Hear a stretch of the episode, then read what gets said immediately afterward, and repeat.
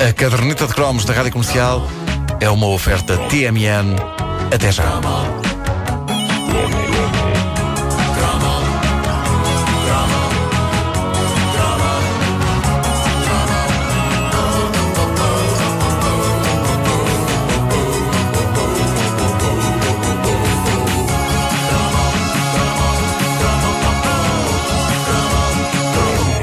Cromo de hoje é um achado. Uh, não é provável que muitos dos nossos ouvintes se lembrem disto. Eu não fazia ideia da existência do produto de que vos falo a seguir, mas é uma grande pérola do passado. Foi descoberta uh, pelo meu caro amigo e ex-colega de outras andanças radiofónicas, Jorge Botas. Uh, a concorrência a contribuir uh, para esta rubrica. Bom, mas trata-se de um panfleto de farmácia com perto de 40 anos. Estamos a falar, por isso, de um pequeno e glorioso pedaço dos anos 70 e era um panfleto que anunciava de uma forma extremamente educada e articulada o lançamento de um bombástico produto para melhorar a vida sexual dos casais, o anel mágico Erector.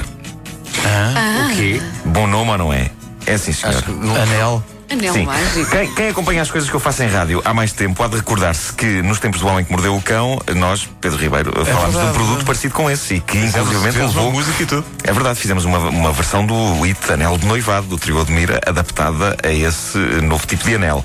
Pois, o que me chega agora às mãos eh, prova que estes anéis já andam há muito no planeta Terra. Este maravilhoso folheto dos anos 70, que é um folheto de origem brasileira, mas foi distribuído nas farmácias portuguesas, anuncia, com a devida e merecida pompa e circunstância, esta verdadeira invenção do século. Na capa pode ler-se de forma discreta algo que interessa ao senhor.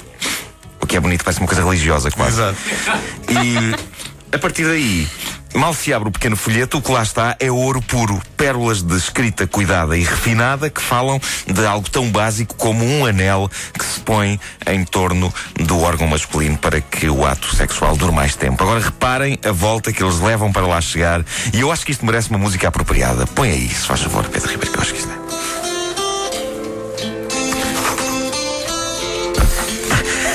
tentar organizar-me na mesa. Há muita coisa. Prezado senhor, como você não ignora, a natureza e a religião consagraram o matrimónio à mais alta manifestação da felicidade humana, constituindo a base mais forte de toda a sociedade organizada. Esta base, indispensavelmente, deve ser alicerçada no amor, na compreensão mútua e na perfeita afinidade psíquico-fisiológica. Por isso, duas pessoas, antes de se ligarem para a vida conjugal, devem verificar se entre elas existem todas as condições necessárias para uma convivência feliz, decidindo depois a constituição do seu lar. Eis que a verdadeira prova só começa após o casamento. Isto não vos parece uma daquelas aulas de preparação para o casamento? Sim, só, que, só que aqui dada por um padre louco que acredita no sexo antes do casamento. O texto continua. Então os jovens conhecem-se mais intimamente e esperam um do outro a possibilidade de fruir a sublime ventura que a natureza oferece às criaturas humanas. Os jovens querem muito fruir. Querem, é o que eles gostam mais, é de fruir. À brava. E isto é muito bonito. Isto é muito bonito. Só agora ligou o rádio, caro ouvinte. Estamos a ler o panfleto publicitário de um acessório sexual dos anos 70. Eh, Sim, é desse tipo de sublime ventura que a natureza oferece às criaturas humanas que estamos a falar. Continuando. Não há felicidade em nenhum lar se os sexos não são completos e reciprocamente satisfeitos. Pois é essa satisfação que descansa, proporcionando serenidade ao corpo e engrandecimento da alma. Imaginem a conversa que não devia ter um delegado de propaganda médica para vender isto. O tempo que não devia ser preciso para autorar. O texto segue. Inefável é a felicidade no lar Inefável. quando não existe harmonia sexual. De outro lado, acabrunhantes são a decepção e a infelicidade quando essa harmonia diminui ou desaparece. Em geral, o homem excita-se mais facilmente, satisfazendo-se primeiro e deixando sua esposa num ponto de enervação, Muito bom. decepcionada, fel- infeliz e não satisfeita.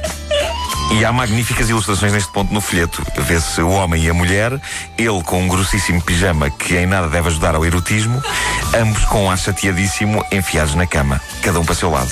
Agora reparem nesta passagem do folheto do anel para prolongamento do ato sexual erector. Diz assim: em virtude da sua estrutura fisiológica, como também de seu espírito e educação eclesiásticas, é vedado à mulher conseguir aquela adaptação. Ora, isto é notável. Eu acho que vai haver milhares de homens depois disto a dizerem às esposas, logo à noite, na cama, pois é pá, querida, a culpa realmente não é minha, é dessa maldita educação eclesiástica. Agora cala-te e deixa-me dormir que fiquei cansado. Prosseguindo, não podemos culpar o esposo ou a esposa. Ambos têm o mesmo desejo de felicidade e estão dispostos a fazer tudo para consegui-la. Mas a possibilidade de harmonia sexual não depende deles. A mulher cita-se geralmente depois do homem e, por isso, sua satisfação vem mais tarde. Alguns homens tentam alcançar aquele objetivo, suspendendo por instantes os movimentos rítmicos. Isso, entretanto, nada adianta, posto que o atraso no homem provoca-o também na mulher e repercute nocivamente no seu sistema nervoso. Eu só vos digo uma coisa: ainda bem que eu não li este folheto antes de começar a minha vida sexual. Porque esta descrição é assustadora. Isto parece física nuclear. Isto é assustador. Diz este maravilhoso folheto: seria uma solução ideal se o homem pudesse manter-se rígido até que a mulher se sentisse satisfeita. Isso, porém, é quase impossível. E, portanto, a solução do problema da harmonia sexual fica dificultada. Diga-se insolúvel. Isto é trágico. E a ilustração desta parte é genial. É um desenho de uma espécie de um Sherlock Holmes com o capote aos quadrados, o cachimbo e uma lupa. O que está ele a querer ver com a lupa? Ah, uma rigidez que já não existe, claramente. Uh, bom. O folheto revela então que a solução para esta hecatombe chama-se Erector. E diz aqui. O Erector é feito de uma combinação metálica e uma qualidade especial de borracha flexível e fina. É higiênico, pois pode ser lavado simplesmente com água e sabão. É resistente ao mesmo tempo, podendo-se usá-lo inúmeras vezes. Sendo de uma simplicidade impressionante, Erector é ao mesmo tempo de uma eficiência incontestável e durabilidade extraordinária que lhe emprestam o caráter de invento revolucionário. E sabem que ilustração está junto a isto? Uma explosão atómica. Senhoras e senhores, um cogumelo atómico. Esta malta não fazia por menos. E no fim do folheto pode ler-se: Estas razões tornam Erector o fundamento indispensável à felicidade no lar. Era só isto que era preciso, pessoal, só isto.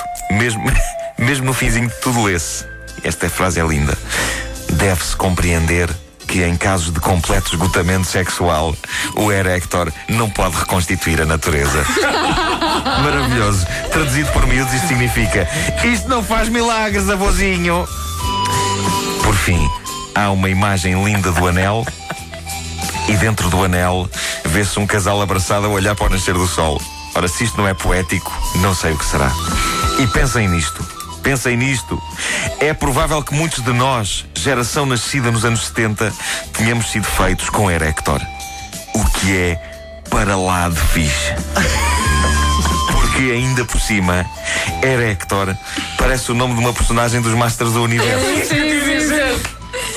Então, diz-me lá, pequenito, quem é que te fez?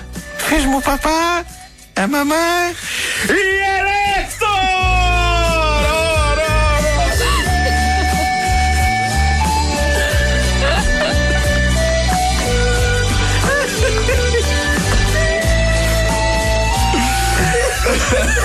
E esta bonita música, não é bonita para o amor? É pá, faz todo sentido. Faz, faz mesmo Isto é Captain. Antenil, tocado com panpipes. Ah, pá. Que maravilha. pá. A caderneta de cromos é uma oferta TMN. Até já.